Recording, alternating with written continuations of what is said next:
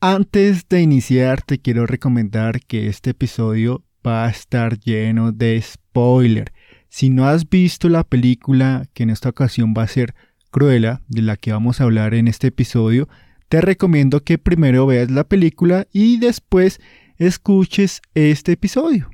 Y así damos inicio al episodio número 3 de este podcast llamado Tracknil, donde hablaremos acerca de series, películas y demás, teniendo en cuenta su diseño y la historia, y más importante, la evolución de los personajes. Con todo esto, damos inicio a este episodio número 3, donde, como dije, vamos a hablar acerca de la película Cruella. Now, now, now, now, now,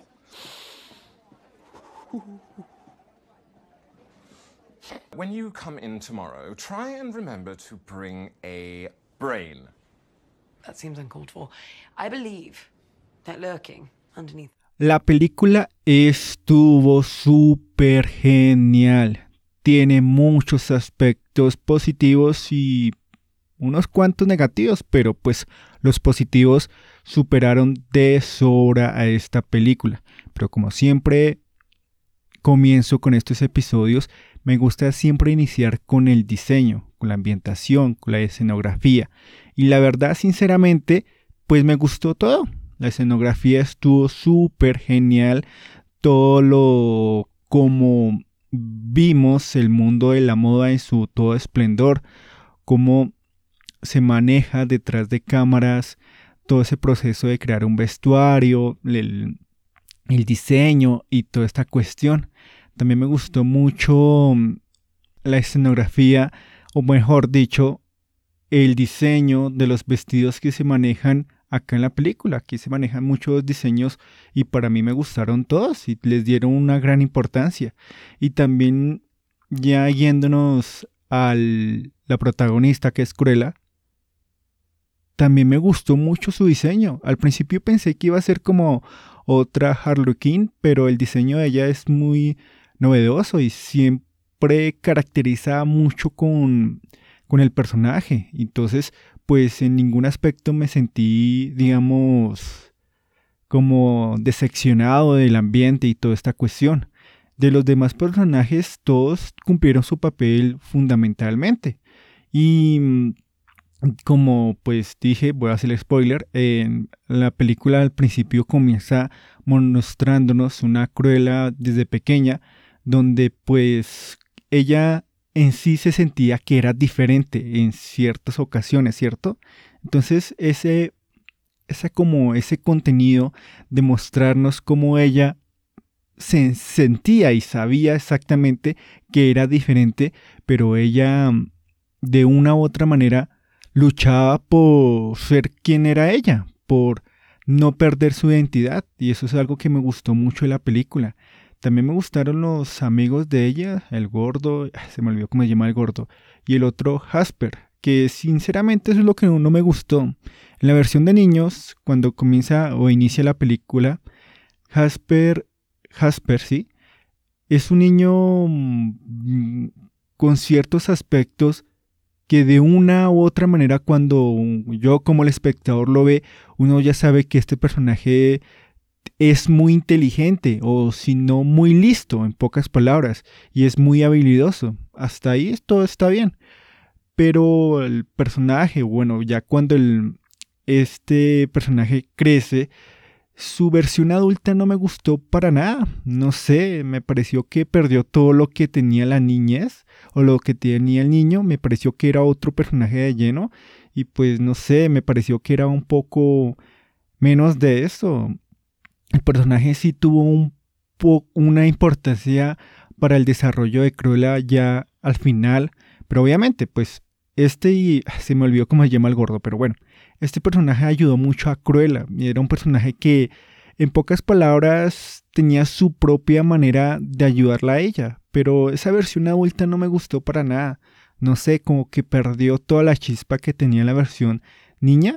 Entonces, pues por esa única parte es lo único que no me gustó de diseño de todo esto. Pero bueno, ya dejando un poco atrás el diseño, la ambientación estuvo súper genial. la, la colocación de los perros, todos los perros dálmatas que estuvieron en la película, bueno, no eran muchos, pero su versión como viéndolas como perros rabiosos controlados por la malvada baronesa me gustaron mucho, daban miedo solo con verlos.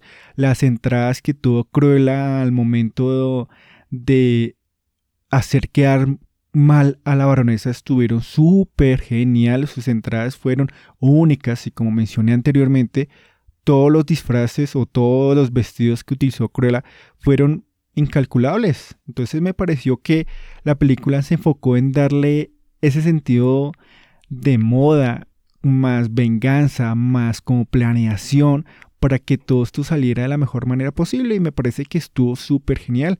Veo que hoy en día, o pues no sé si Disney tenga como mentalidad hacer más películas acerca de los villanos de pues de sus anteriores películas. En esta ocasión fue Cruella, la vez pasada fue Maléfica, de pronto más adelante podría ser el Capitán Garfio o otro personaje que ya haya marcado como un villano memorable, podríamos llamarlo así, pues la película lo maneja de la mejor manera posible.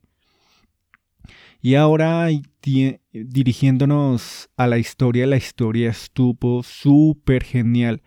Nunca me esperé lo que iba a ocurrir ya para llegar al final. Estuvo súper genial como cómo se desarrolló la trama y pues dándole un poco más de importancia hablemos un poco de la protagonista que es Cruella.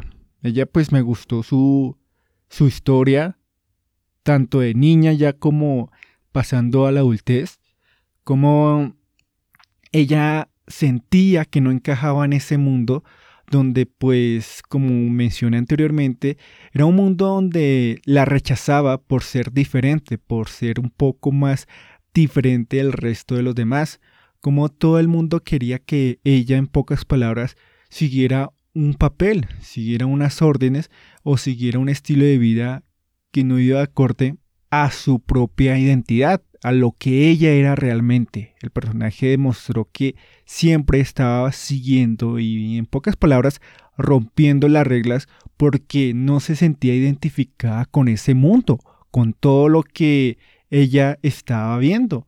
Y es lo que pues me gustó mucho del personaje, que siempre en todo momento ella valoraba más lo que para ella era su propio mundo. Y es algo que la serie lo hizo muy bien, dándonos como punto de reflexión sobre la importancia de entender cómo cada uno de nosotros tiene que seguir su propio mundo, aunque los demás no lo quieran aceptar.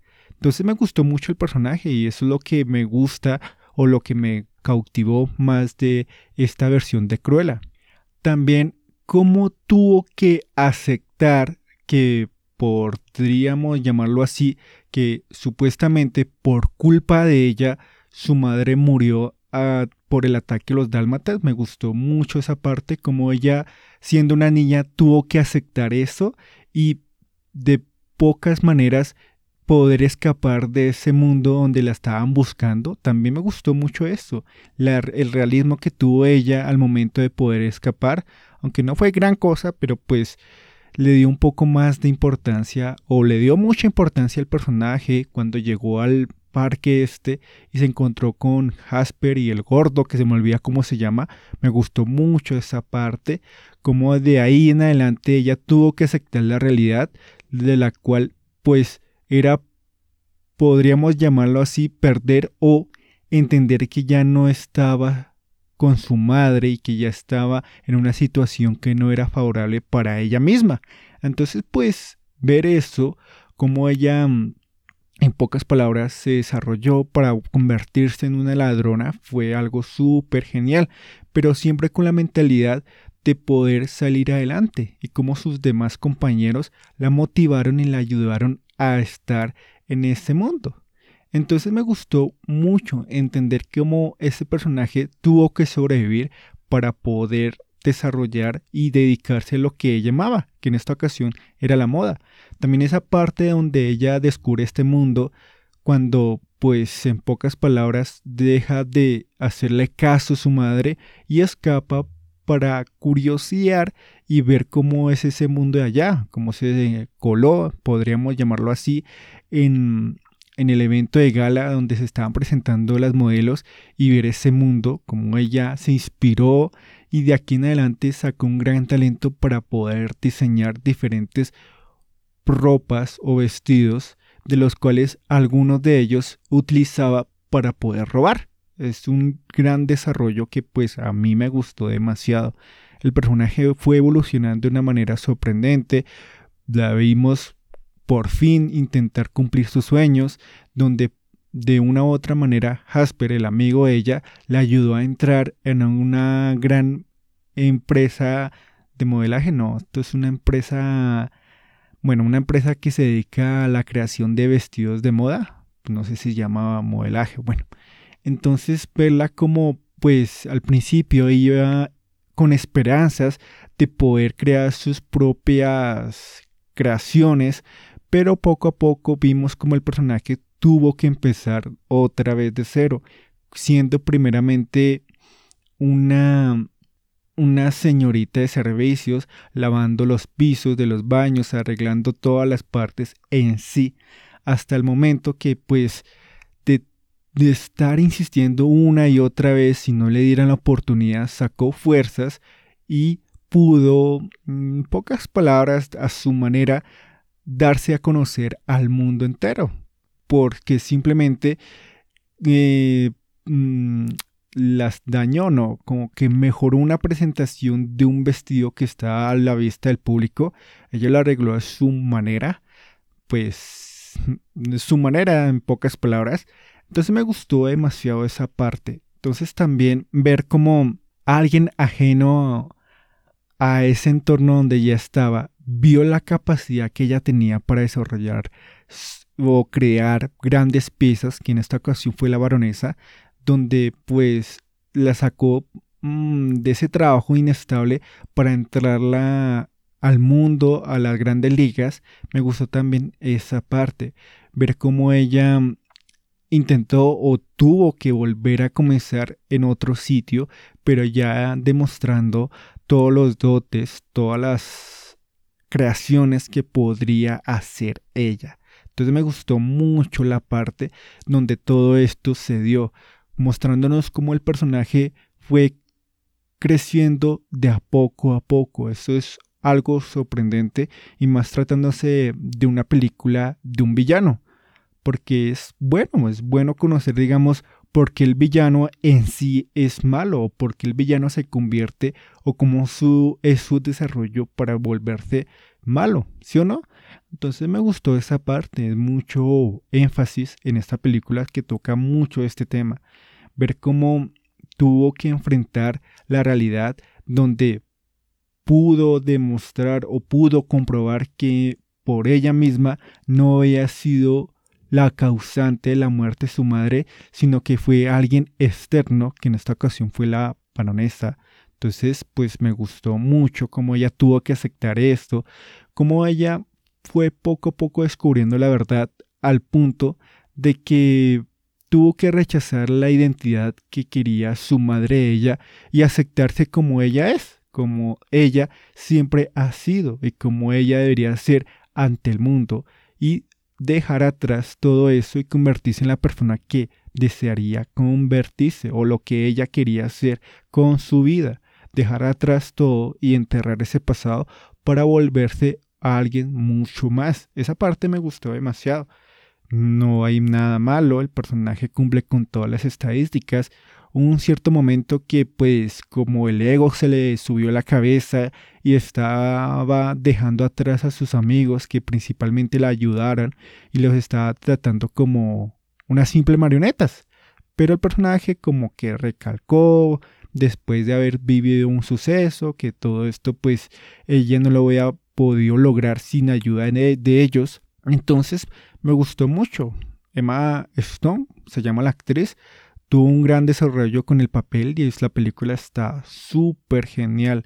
La baronesa, que es la villana en, este, en esta película, también cumple con todas las principales características que debe tener un villano y toda esta cuestión. Ver cómo ella al pesar de todo, siempre quiere mantener su estatus, su ego, su forma de que el mundo la reconozca como alguien importante, de que ella se sienta como alguien súper importante, como una diosa ante todos los demás.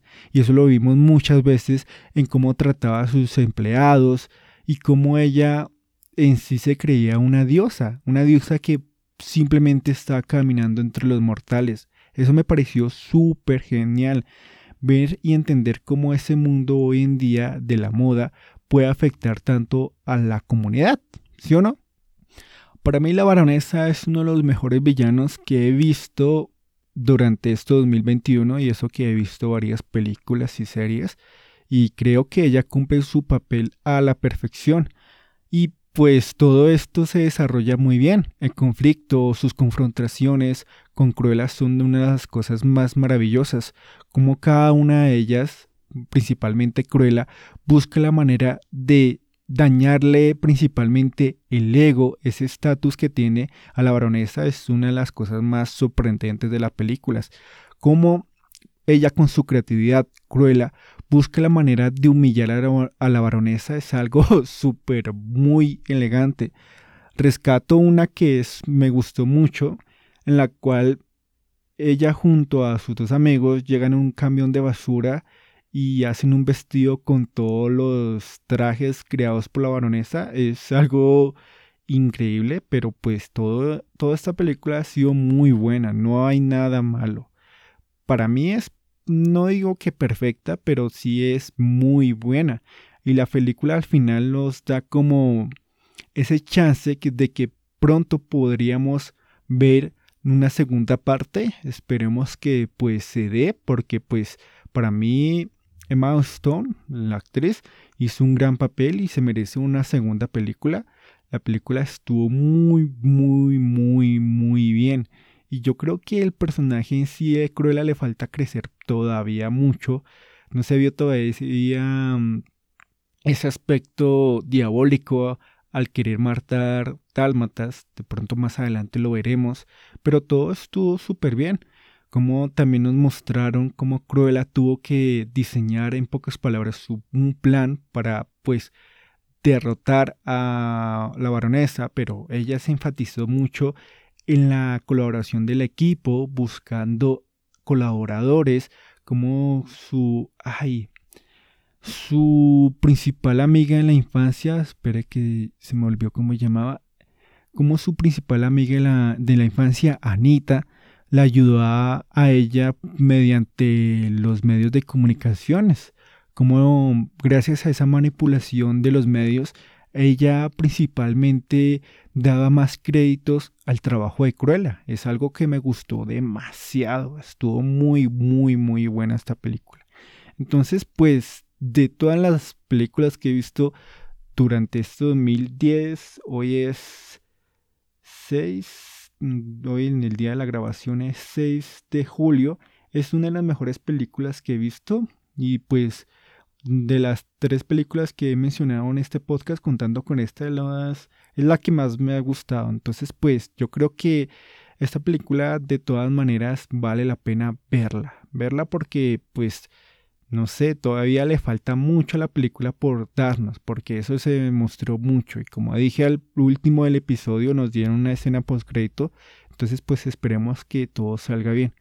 Y en lo normal, toda la película estuvo bien. Los demás personajes dieron todo su papel. La creatividad de los dos amigos. Se me olvida cómo se llama el gordo. Espera que lo tengo. El Horacio. Horacio, sí, se llama así el gordo, se llama Horacio y el morenito se llama Jasper como cada uno de, todos ellos planeaba una forma de robar con creatividad, eso me gustó bastante, y esperar a ver cómo sale más adelante todo esto. Todos los personajes fueron destacables y hasta los perros. Una ocasión o una parte donde disfrazaron un perro como una rata para aparentar ser una rata grande fue algo súper genial. No hay, no hay nada malo en esta película, la verdad. La película estuvo súper buena. No, no sé qué malo podrías darle. Lo único que no me gustó y como lo dije fue La versión adulta de Jasper me pareció que no era como la más apropiada, pues vimos un Jasper de niño más audaz y la versión adulta es como más, no sé, borracha, inocente, no sé, no me gustó esa versión. Pero todo estuvo, estuvo genial. Entonces, ya para dar finalizado este podcast, pues le recomiendo que me den su propia opinión de la película. Para mí me gustó, es súper, muy, muy, muy buena. Entonces, pues ya para dar finalizado, gracias por escuchar este episodio. Ya saben que está disponible en Spotify y Anchor y en Google Podcast, aunque pues ahorita no sé qué tendrá un problemita pequeño en Google Podcast, pero ya lo estoy resolviendo. Y para la próxima película, pues miraremos qué vemos. Eh, iba a haber una película aquí, pero todavía no la he conseguido. Entonces esa es la que iba a ser en esta, pero pues me gustó más la preview y el tráiler de Cruella y me dio curiosidad. No la quería ver, pero me motivé a verla y la verdad mm, me gustó bastante. Entonces no sé cómo ya finalizar este episodio. Entonces te agradezco por todo y nos vemos en el siguiente espacio o episodio de este podcast llamado Tracknil.